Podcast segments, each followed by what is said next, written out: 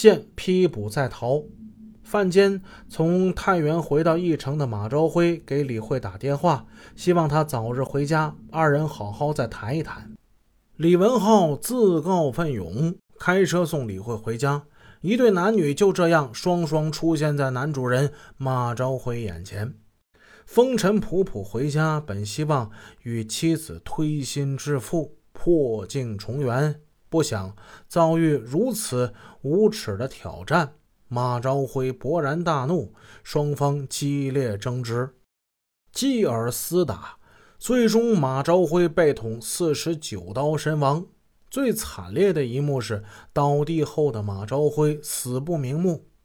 这对丧心病狂的男女竟然将屠刀对准马朝辉圆睁的双目，现场血流成河，其状之惨令人不寒而栗。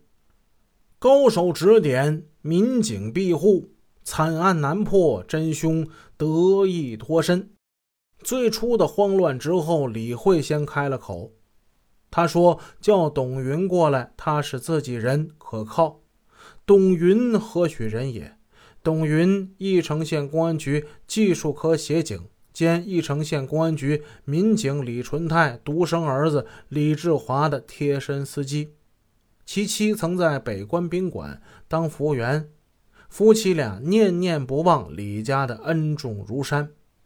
李慧在电话里命令他：“有事儿一个人来。”董云分秒未敢怠慢，但他起初的表现并不能令李小姐满意。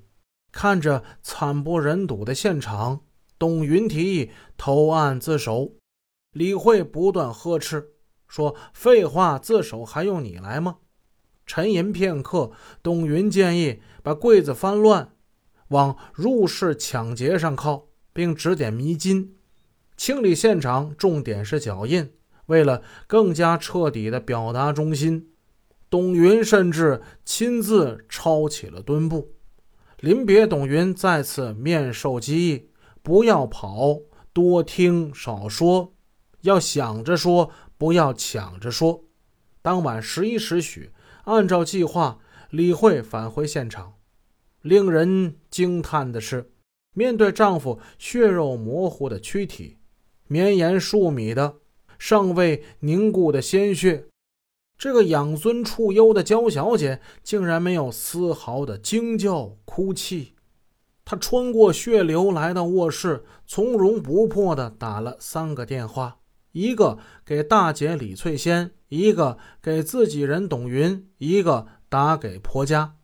马昭辉之弟马昭兴赶到现场时，李慧和董云正在门口说话。但几分钟之后，当悲愤欲绝的马昭新欲找李慧问个明白时，二人已经不见了踪影。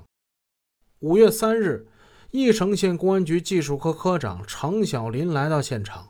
具有丰富勘查经验的常小林脱口而出：“他说跑不了这几个人，这是小不点干的。”（括弧指李慧）但这位技术科科长随后的表现却令人大跌眼镜。